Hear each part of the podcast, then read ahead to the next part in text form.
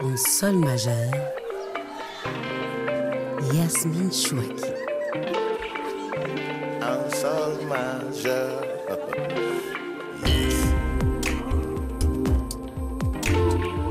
Chères oreilles de RFI, habituellement vous avez votre lot de guerre en Ukraine, de révolte iranienne, de diplomatie en Afrique subsaharienne. Chères oreilles, si on faisait une pause, si on disait stop, chut, faites de la place pour une respiration anglo-libanaise hantée par le sombre, le sobre, le folk. Il y a eu The Salted Air en 2017. Voici Another Life, servi par une voix proche, toute proche de nous, celle de Nadine Coury, une voix signature qui caresse et se réinvente une vie, poussée à l'exil par une guerre civile au Liban, poussée par le vent jusqu'à New York, Londres et aujourd'hui Marseille au sud de la France. Un ensemble majeur musical donc complètement sous le charme de cette lady, à noter que le premier séduit de la longue liste des séduits s'appelle John Parrish, producteur britannique de PG Harvey. Regardez sur Google s'il vous plaît. Alors, prêt pour cette voix qui caresse?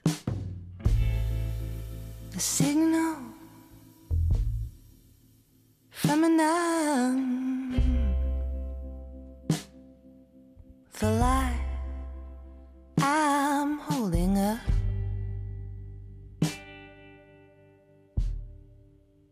Tin cans and wires.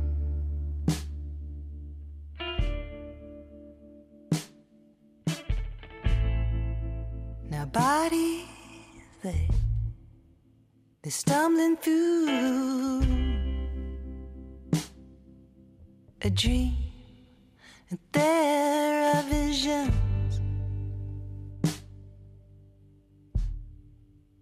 I can't unsee.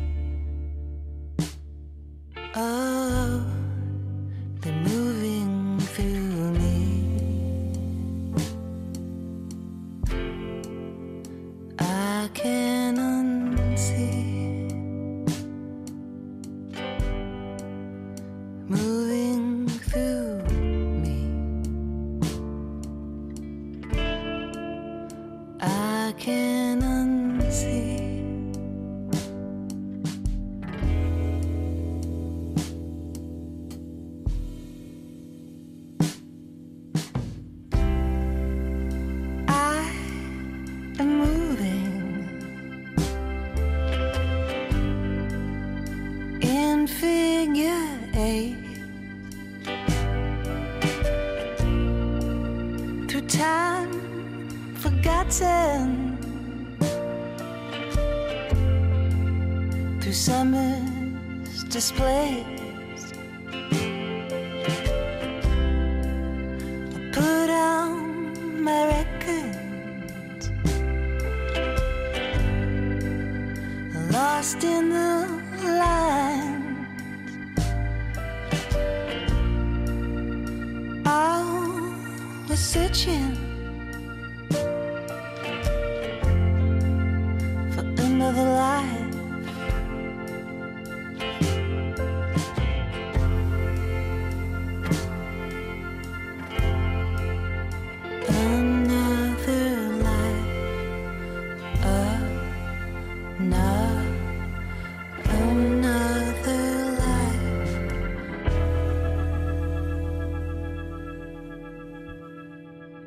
Ça y est, le studio en sol majeur est déjà hypnotisé. Bonjour et malhaba Nadine Coury. Bonjour Yasmine. Hypnotisé carrément par euh, Another Life, titre de votre deuxième et nouvel album. Je- je- ça m'inspire une première question. Est-ce que vous êtes euh, comme ça d'un calme olympien Ou est-ce- que ça boue à l'intérieur? Euh, je suis. Enfin, de- ouais, peut-être que ça boue à l'intérieur, je sais pas. C'est un faux calme. Hmm, ouais, peut-être. Alors c'est une autre vie que vous décrivez dans ce morceau. Another life, ça peut être en fait une vie antérieure, des, des vies qu'on a vécues, des vies imaginaires, des vies euh, futures, des vies passées. Ouais, différents types de vies. On va découvrir tout ça, mais d'abord je vais vous kidnapper. je vous emmène au pays du cèdre.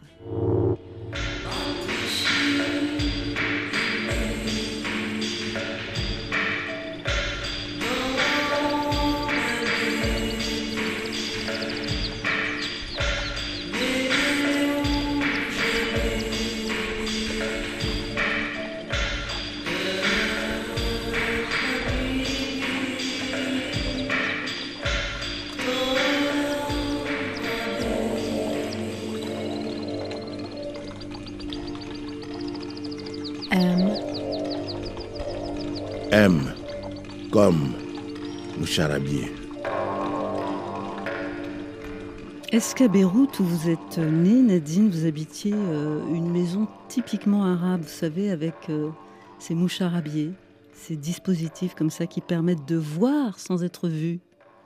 Non, je n'ai pas ce souvenir-là. Mon charabier, c'est... C'est marrant, oui. Comment elle était votre maison d'enfance? C'était un appartement euh, au premier étage à Ras Beyrouth. Il y avait un petit balcon et en face il y avait des arbres et derrière c'était comme une cour, enfin une cour, c'était un parking. Oui, c'était euh, une maison assez simple en fait, comme pas très, enfin, Rien de particulier, non, non. pas de charme euh, oriental. à part, euh, je sais pas les Oriental rugs, comme on dit, des tapis de mes parents, Tapis persans, les, Oui, les tapis, oui. c'est ça. Ah, puisqu'on a mis un, pied dans la porte quand même de la maison euh, familiale, qu'est-ce que vous savez à vous de votre cèdre, de votre arbre généalogique, de vos ancêtres? Mais en fait, euh, avant, donc quand c'était l'Empire ottoman, euh, avant que le Liban soit créé en 1920, mes ancêtres étaient éparpillés un peu partout. Du côté de mon père, donc le Liban, la Turquie, et ce qui est maintenant la Syrie, et ma mère, la Jordanie. Quand je suis née, enfin, mes, mes grands-parents étaient arrivés à Beyrouth et vivaient là, et c'est là que mes parents se sont rencontrés. Et vous diriez que toutes ces, ces origines euh, familiales, elles sont dormantes en vous? Oui, et surtout euh, la Jordanie, parce que les parents de ma mère et tous leurs ancêtres, donc depuis toujours, étaient là. Et, euh, mais j'ai j'ai jamais vraiment passé de temps là-bas. Mais quand même, à travers ma mère, j'ai ce truc un peu différent. C'est pas exactement la même chose qu'être libanais, être jordanien. Ah oui? Je sens que les Libanais sont peut-être un peu ex- plus extravagants. Extraverti oui. Vous avez vécu euh, à Beyrouth côté ouest. La petite fille euh, garde quel souvenir de ce Liban en guerre? J'ai passé une enfance très heureuse, protégée par mes parents, même si le contexte était un peu euh, particulier, mais je connaissais rien d'autre en fait. Je n'imaginais pas le monde en fait en dehors de ça. Oui, donc je, je me souviens beaucoup des nuits, les bombardements, tout ça, mais aussi euh, de beaucoup de journées très heureuses à la plage. Ouais. Donc comme un hiatus comme ça, hein, une espèce de protection d'un côté, et puis quand même euh, des scènes de bombardement qui laissent des, des traces en général, des traumatismes. Mhm. Oui, je sais que c'est même, même si j'étais très jeune et j'avais peut-être pas conscience exactement de ce qu'il s'agissait, même si on savait qu'il y avait la guerre, tout ça. Jusqu'à aujourd'hui, j'ai les bruits soudains, les orages, les feux d'artifice, tout ça, ça me déstabilise. Vous êtes née, euh, on va dire, dans les années 80, Nadine Khoury. Euh, C'est-à-dire que ça fait déjà à ce moment-là cinq ans qu'une guerre civile oppose euh, chrétiens libanais et, et réfugiés palestiniens, qui ont donc trouvé refuge dans ce Liban depuis la création de l'État hébreu en 48. Et précisément, c'est le 13 avril 75 à Beyrouth Est que débute cette guerre civile. Ce jour-là, Pierre Gemayel, leader des phalanges chrétiennes, est pris pour cible. Nos frères palestiniens, nous les avons admis comme réfugiés, nous leur avons donné une hospitalité que personne, aucun pays au monde, ni arabe, ni étranger, ne leur a donnée. Eh ils ont abusé de cette hospitalité.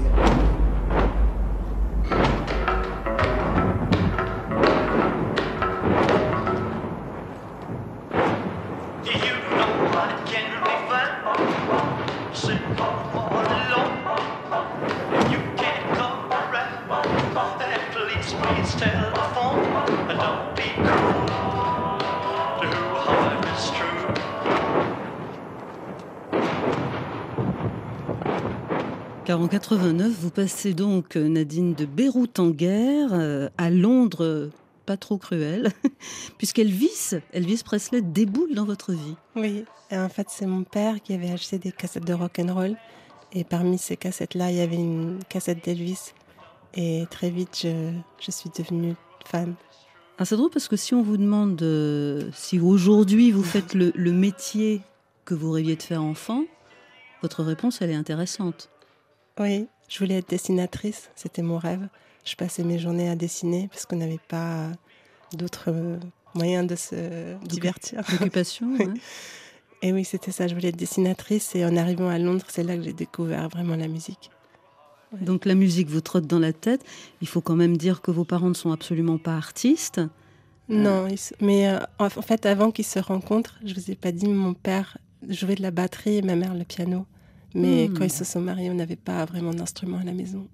Donc il n'y a pas eu de duo euh, Non, piano-batterie non. non, non.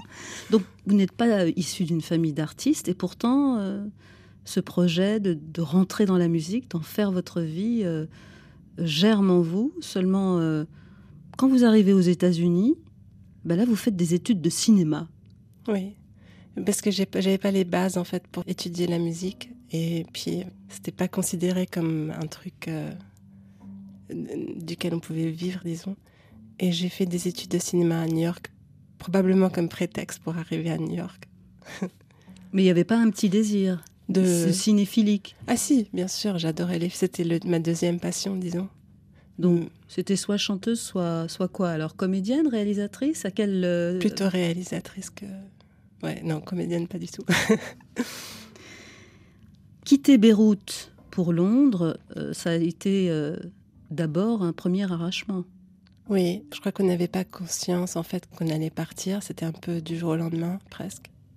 Sans vraiment avoir ce temps pour s'adapter. C'était un peu plus difficile en fait d'arriver à Londres sans aucun repère, complètement déraciné.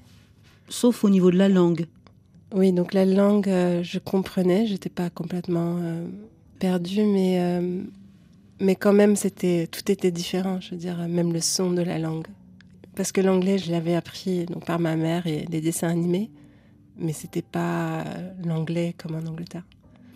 Arrachement également quand vous arrivez aux États-Unis, d'autant que surgit le 11 septembre. Oui, c'était euh, très lourd en fait, cette, cette période-là aux États-Unis. Et j'étais à New York en fait ce jour-là. J'avais l'impression que tout avait basculé en fait euh, après cet événement-là. La perception, disons, des Arabes euh, en général. euh, c'était, on pouvait pas en fait éviter ça. C'était partout. Il y avait une chasse aux faciès quasiment? Ouais, j'avais des, enfin, des amis à moi où la police arrivait pour aucune raison, où, on entendait au téléphone, comment on dit Il y avait des écoutes? Oui, des trucs comme ça. Enfin, ça peut sembler parano, mais c'était une époque très chargée. Et en même temps, vous commencez à chanter, vous commencez à vous produire euh, dans des lieux, à New York donc, et vous décidez de garder votre nom arabe. Oui, c'est ça. C'était euh, assez conscient en fait comme truc parce que je voulais pas. Déjà, je savais pas quoi choisir comme autre nom, mais, mais surtout, je voulais pas euh, faire semblant d'être quelqu'un d'autre. Mm, ma référence était Leonard Cohen par rapport à Bob Dylan, par exemple, qui avait changé son nom. Et juste de porter ça avec fierté, mais sans euh, juste être qui je suis en fait.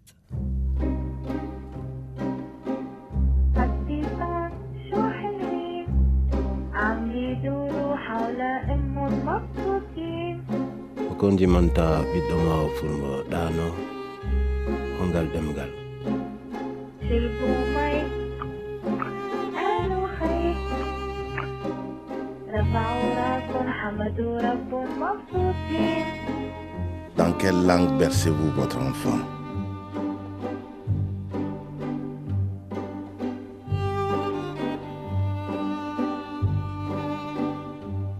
Nadine Coury, Mon enfant à moi ou?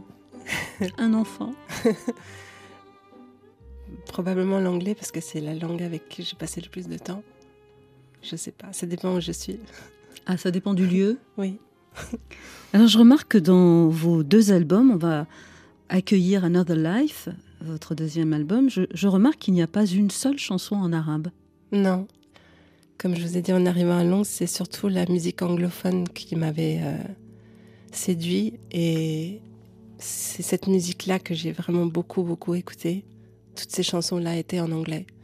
Et c'est cette langue-là que j'ai j'ai parlé. euh, Non, c'est pas vrai, parce que ouais, j'ai parlé français aussi à l'école, mais peut-être qu'un jour je le ferai, mais je sens que l'arabe, pour moi, ça a toujours été euh, une langue que je parle avec euh, ma famille, mes, mes amis. Je ne l'ai pas encore tenté en tant que, enfin, en écriture, etc.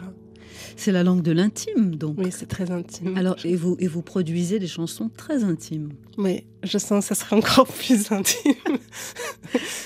Il y a une limite à l'intimité, c'est ça? Non, peut-être pas, mais il faut juste que je le fasse.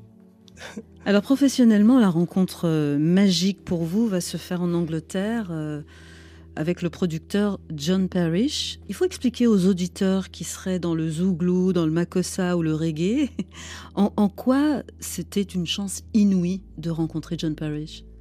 Ben, c'est un, un producteur euh, extraordinaire. Et euh, quand j'étais plus jeune, beaucoup, beaucoup de disques que j'écoutais, que j'adorais, et c'était souvent produit par John. Donc que ce soit PJ Harvey que vous avez mentionné, Sparkle Horse, euh, Dominique A. Et qu'est-ce que vous aimiez dans sa manière de produire?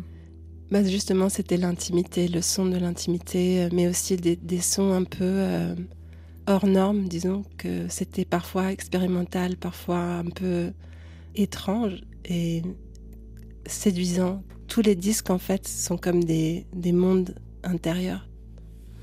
Alors il va produire votre premier album, The Salted Air, euh, paru en 2017. La critique anglo-saxonne d'ailleurs a été très enthousiaste.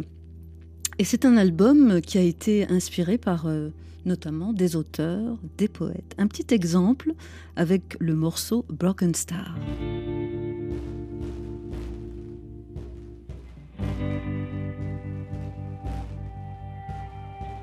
Des aspirations singulières venaient donner à l'atmosphère des ailes, allégeant les membres d'une enfant sombre, aux jambes chétives, tout juste capable d'empêcher ses chevilles de disparaître dans ses grosses godasses. Glaneur de rêve, Wool Gathering, Patti Smith.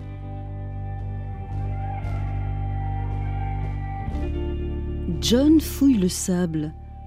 Il en retire un morceau de verre poli comme une pierre précieuse, aussi dense que la mer est vague. Cet objet presque vivant le fait rêver comme un gamin. Il glisse l'éclat au fond de sa poche. Au retour, il lui trouvera une place au salon, comme presse-papier sur le rebord de la cheminée. Solid Objects, Virginia Woolf. Found a broken star caught in the grill. Bones begging the dark for a cheap late night thrill. Slipped it in my pocket. I took to the street. River of discarded debris. Even at my feet. It all came down with a battering rain. Silver, stop motion frames.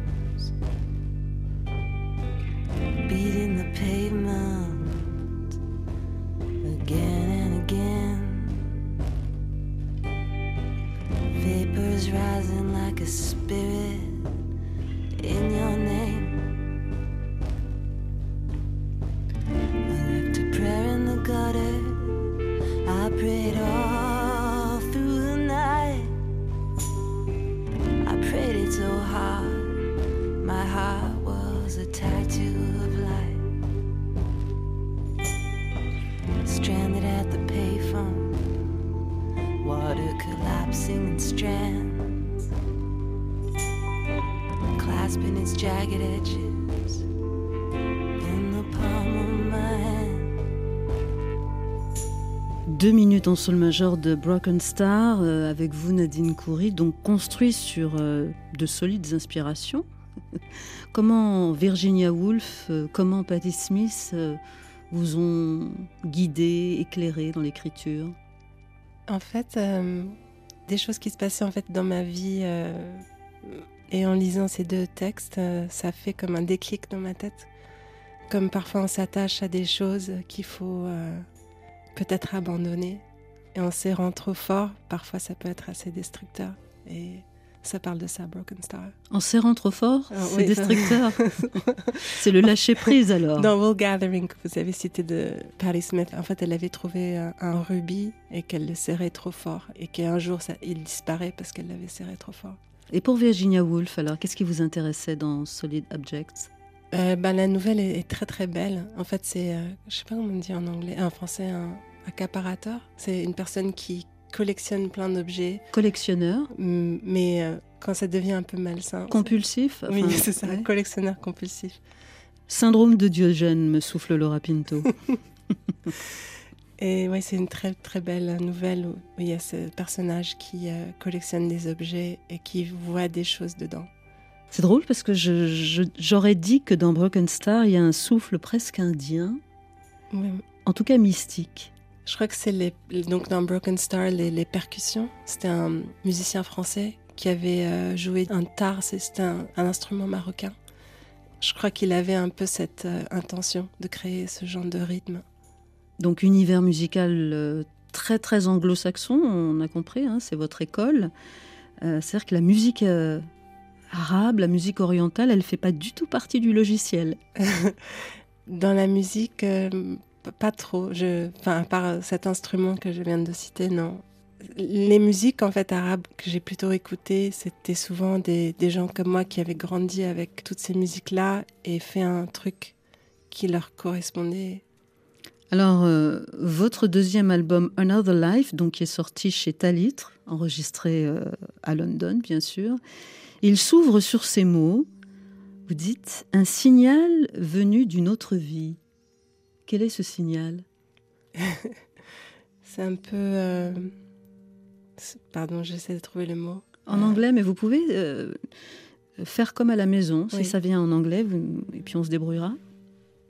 Je vais pas dire de l'ordre de surnaturel, mais c'est venu de ça, mais c'est aussi, comme je vous ai dit, les autres vies, les vies du passé, les personnes qu'on a été déjà peut-être, ou ouais, des Donc- personnes qu'on a connues. C'est plus qu'un signal, c'est un signe. Oui. On n'en saura pas plus. Euh, ouais, je sais pas, comme, enfin, pour rationaliser des trucs comme ça, je sais pas. vous êtes visité, vous diriez, quand vous écrivez, quand vous composez? Parfois. D'ailleurs, il y a une des chansons qui parle d'une visite, ça se dit visitation. Ouais. euh, dans les rêves. Et ça, ça m'est vraiment arrivé. C'était la seule fois que ça m'est arrivé. Je suis pas vraiment superstitieuse, mais parfois il y a des choses qu'on peut pas vraiment e- expliquer. Et qu'est-ce qu'il y avait dans cette visitation? Vous pouvez le dire ou pas? Oui, c'était un ami en fait qui était avec moi au lycée, qui est décédé assez jeune et qui est venu me parler. En songe? Oui. Mhm. Alors, dans cet album, il y a un morceau qui s'appelle euh, Briefly Here. Et ça m'intéresse toujours les inspirations littéraires chez les auteurs-compositeurs comme vous. Et euh, ce morceau, il a été inspiré par un roman que vous m'avez donné envie d'ouvrir. Je crois que j'irai le, lire. Il s'agit d'un bref instant de splendeur d'Ocean Vuong, romancier américain d'origine vietnamienne. The main thesis is one of origin. Le sujet finalement du livre, ce sont les origines. et ce que j'espère que ce roman peut susciter, c'est montrer que si on pose cette question et qu'on cherche assez profond, tout le monde, tous les êtres qui vivent sur cette terre, leurs origines reviennent finalement à un moment de violence géopolitique. Quand on remonte les générations, pour n'importe qui, on arrive forcément à un point de rupture géopolitique. So life and war becomes in a way uh, the sum La vie est indissociable en fait de la guerre et je pense que toute littérature en fait commence par cette question-là. literature in this country. Euh, c'est vrai de uh, toute littérature Moby Dick américaine, en commençant par Herman Moby Melville, Dick, le grand roman américain d'Herman Melville, jusqu'à la guerre de sécession. En fait, toute question autour de l'identité, de ce que c'est qu'être soi, est liée à un moment donné, est indissociable de la question de la guerre. À quel moment une guerre prend-elle fin? À quel moment puis-je prononcer ton nom et ne lui faire dire que ton nom et pas ce que tu as laissé derrière toi? Depuis tout ce temps, je me disais que nous étions nés de la guerre. Mais je me trompais, maman. Nous étions nés de la beauté. So keep running, little one, weightless as your name. Your lover in the river, water on his skin. Your lover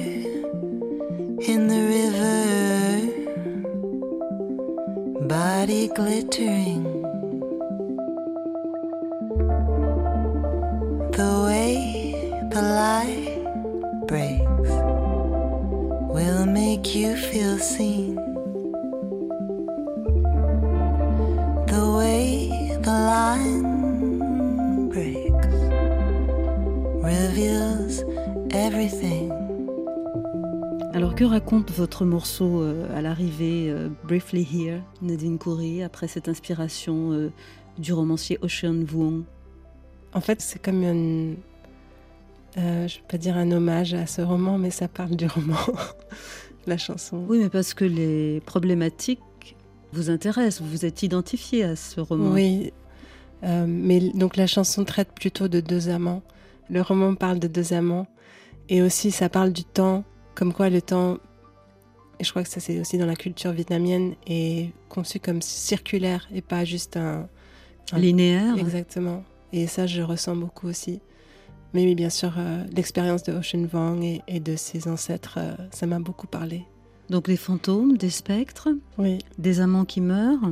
Oui, le temps qui revient, les choses qui reviennent, la beauté aussi des choses. Et puis le roman est en fait c'est comme une, euh, un roman épistolaire, enfin une lettre qu'il écrit à sa mère, mais la mère qui ne sait pas lire en anglais.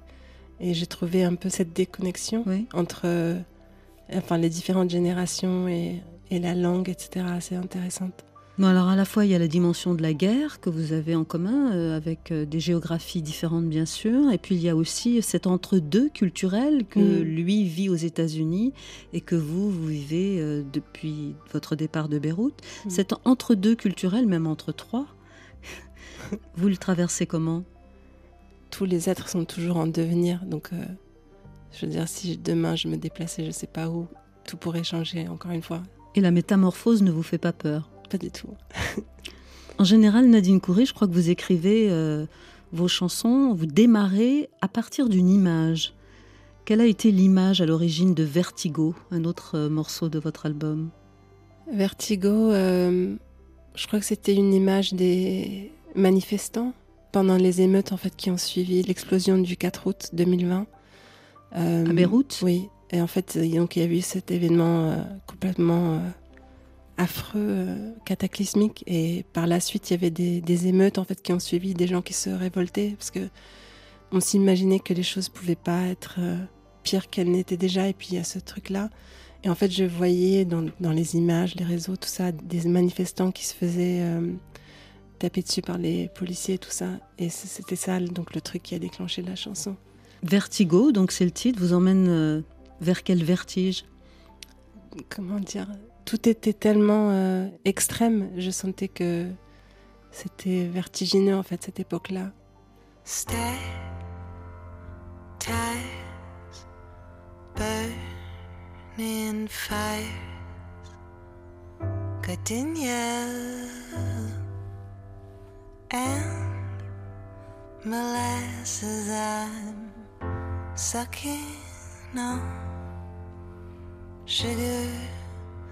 Cubes I am dancing at the bottom.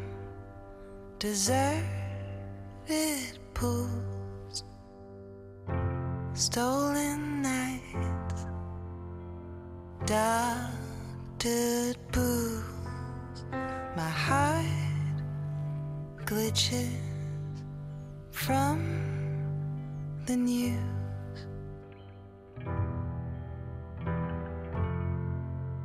Got a low moon. Low Fi Moon a démarré à partir de quelle image, Nadine? C'était en fait l'image d'une conversation. Euh, vous savez, quand vous faites FaceTime, euh, quand on a un mauvais réseau et l'image est un peu floue. La première image, c'était l'image d'une conversation qu'on a en live avec quelqu'un qui vous montre la lune, la pleine lune, mais vous n'êtes pas au même endroit, mais le réseau est tellement mauvais que vous la voyez en flou. Et en fait, je, crois qu'avant Internet, ça, aurait été plus difficile de se sentir euh, dans deux endroits en même temps. Votre voix, Nadine Coury, c'est votre signature. On ne peut pas passer à côté. C'est comme une, cuillère de lait, notamment dans cette chanson. C'est vraiment l'effet que ça me fait. Est-ce que vous l'avez trouvée facilement, cette voix?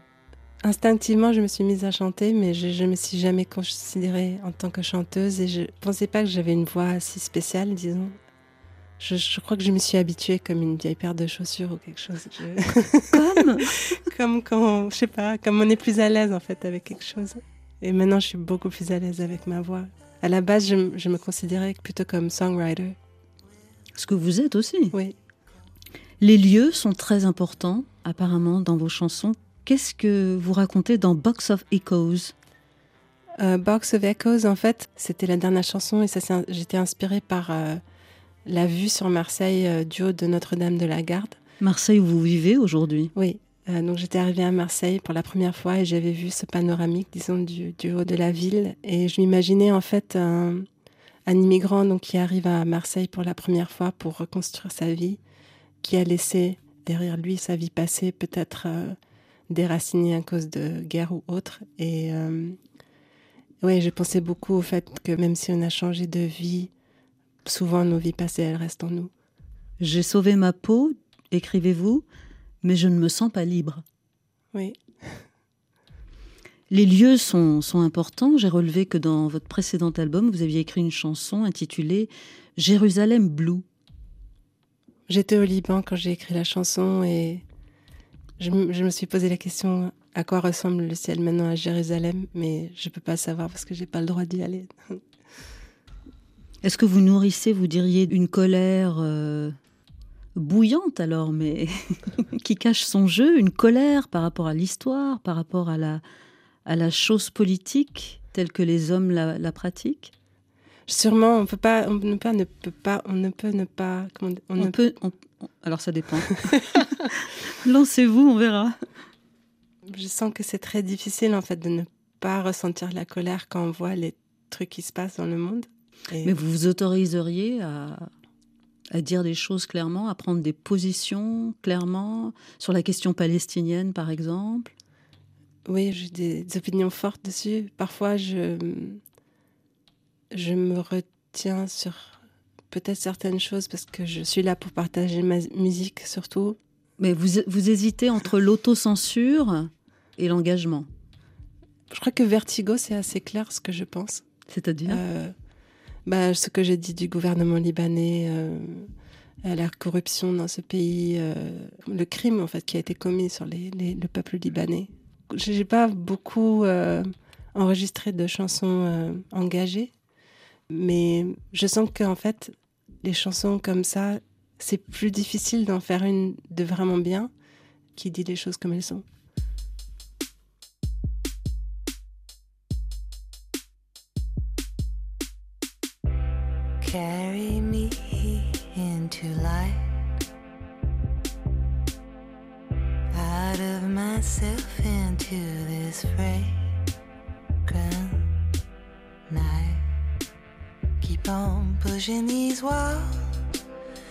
On searching for something true.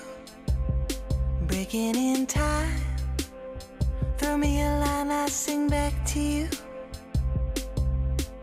Back to you.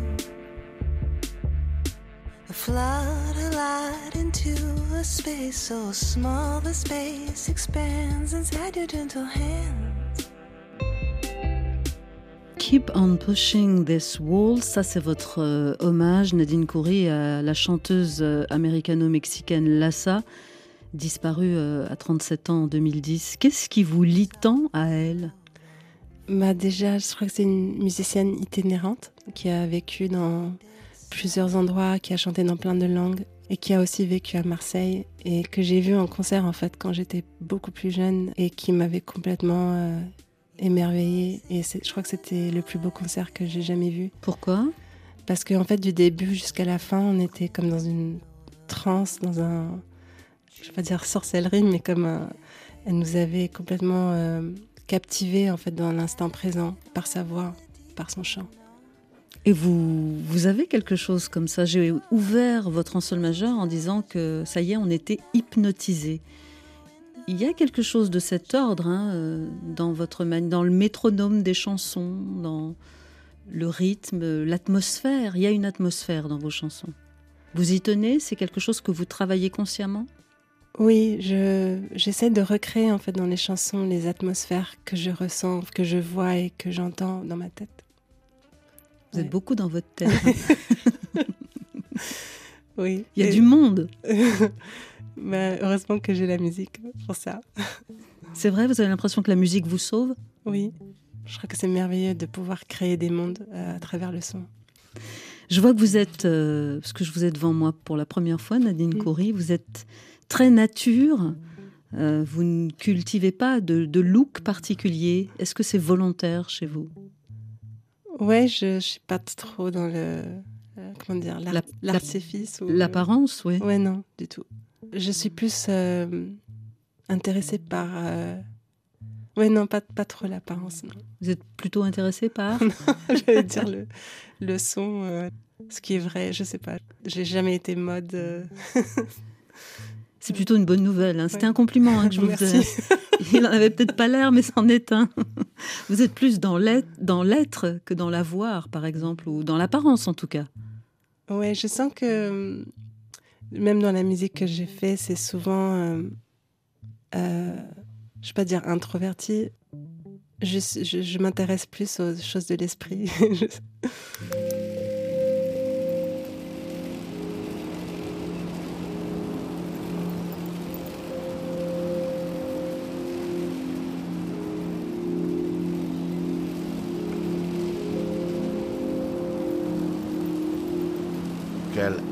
premier port d'attache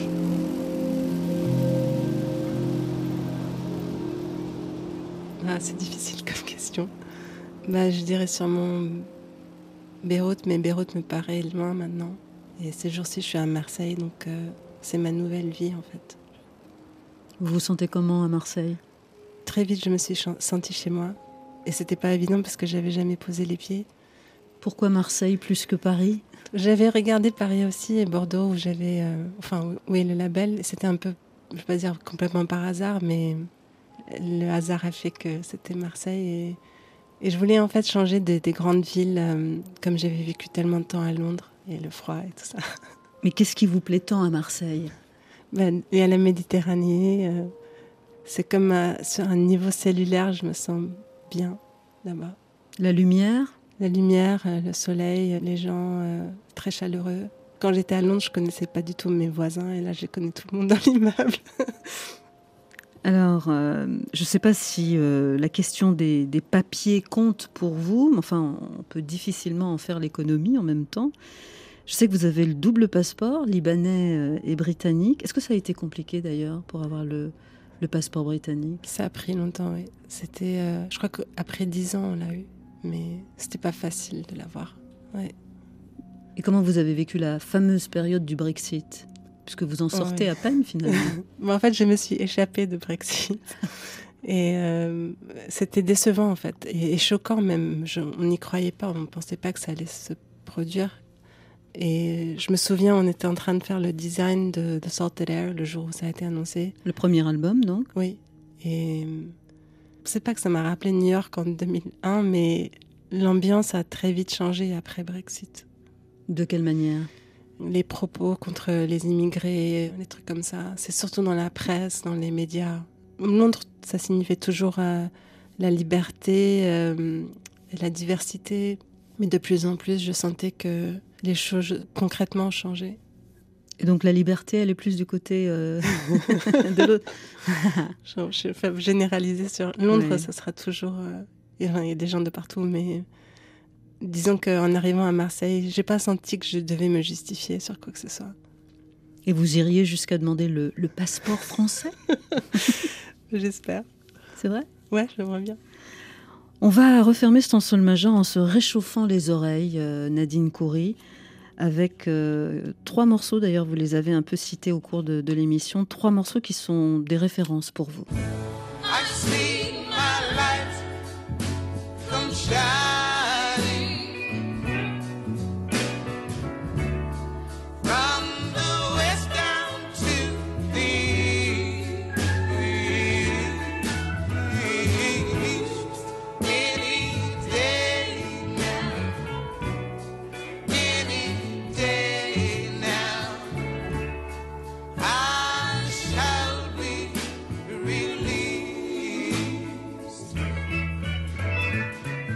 Inhabituel comme Nina Simone. Hein? Vous trouvez? Oui, je n'aurais pas reconnu tout de suite Nina Simone. Oui, en fait, une, je ne savais pas, mais c'est une chanson de Bob Dylan qu'elle a reprise. J'aime beaucoup euh, l'aspect euh, spirituel dans cette chanson-là et cette reprise magnifique. Souvent, Nina Simone a fait les chansons mieux que les gens qui ont écrit. Oui, ses reprises sont, sont très fortes. Et sa figure, la figure de cette militante des droits civiques aux États-Unis, c'est une dimension importante ou c'est anecdotique pour vous? Non, non, c'est important. Tout ce qu'elle a réussi à faire dans sa vie, c'est extraordinaire.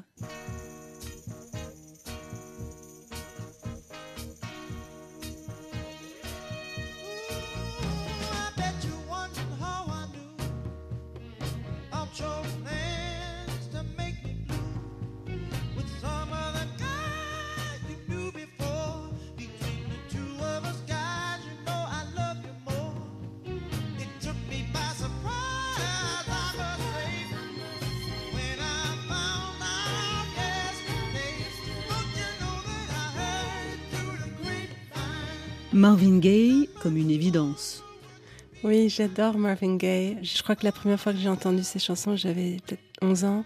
Et c'était une amie qui l'avait sur une cassette. Et j'étais complètement bouleversée en fait en écoutant cette chanson-là.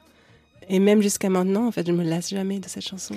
Est-ce que vous l'avez déjà reprise avec la brosse à cheveux devant le miroir? Non, mais avec la guitare. Avec la guitare, je faisais cette reprise, mais même cet enregistrement-là, je le trouvais extraordinaire dans les arrangements, dans le mixage, tout est incroyable. Et qu'est-ce que ça donnerait une version a cappella alors de I Heard It Through the Grapevine, version Nadine Coury, juste 20 secondes? Mais en fait, euh, j'étais enrhumée, donc je sais pas. Nadine. Mais on peut. Euh, um, I'm trying to think. Ooh, I bet you wonder how I knew about your plans to make me blue. Was some other guy you knew before. The two of us now, you know I love you more. Ça va? Ça. J'ai eu raison, non, franchement, de demander. Merci pour ce petit cadeau en sol majeur. Vous avez la pile euh, Tamla Motown at home? Oui, j'aime beaucoup la... Diana Ross et toute la, toute la bande. Je, surtout Marvin Gaye, Sam Cooke, j'adore. Ouais, j'ai beaucoup de montagnes. Je ne sais plus quoi dire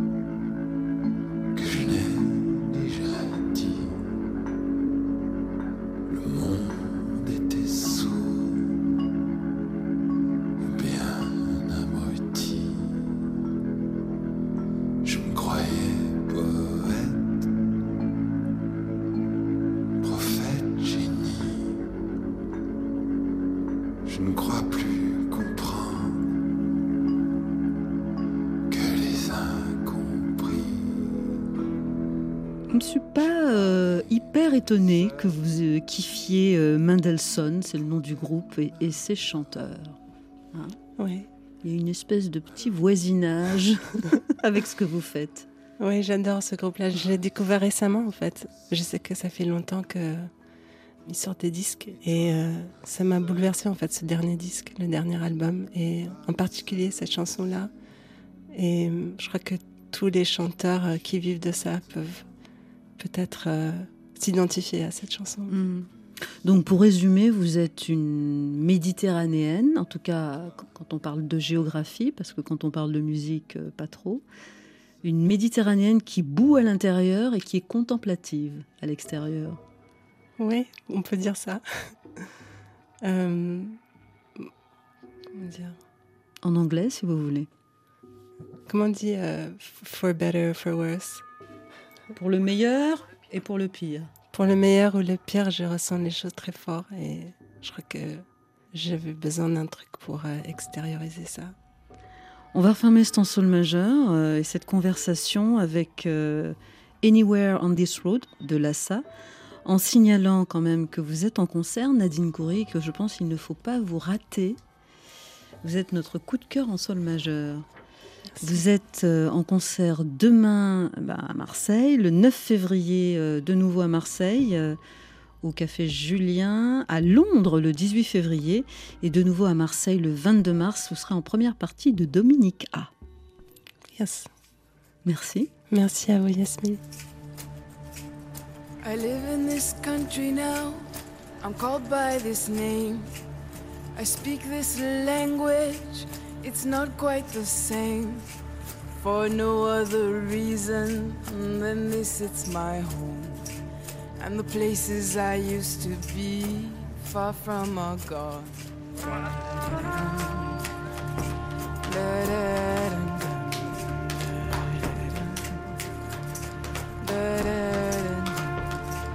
You've traveled this long, you just have to go on.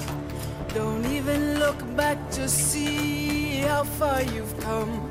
Though your body is bending under the load, there is nowhere to stop anywhere on this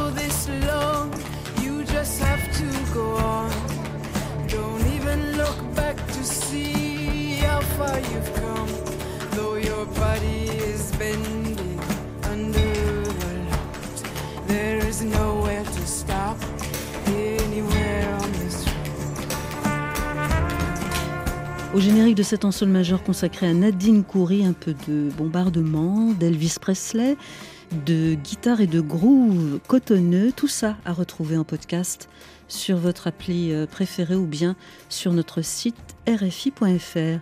Caroline Filiette, Laura Pinto, Yasmine Chouaki, on keep in touch comme on dit, c'est-à-dire qu'on se donne rendez-vous la semaine prochaine autour de Betty Chumanga. À la semaine prochaine.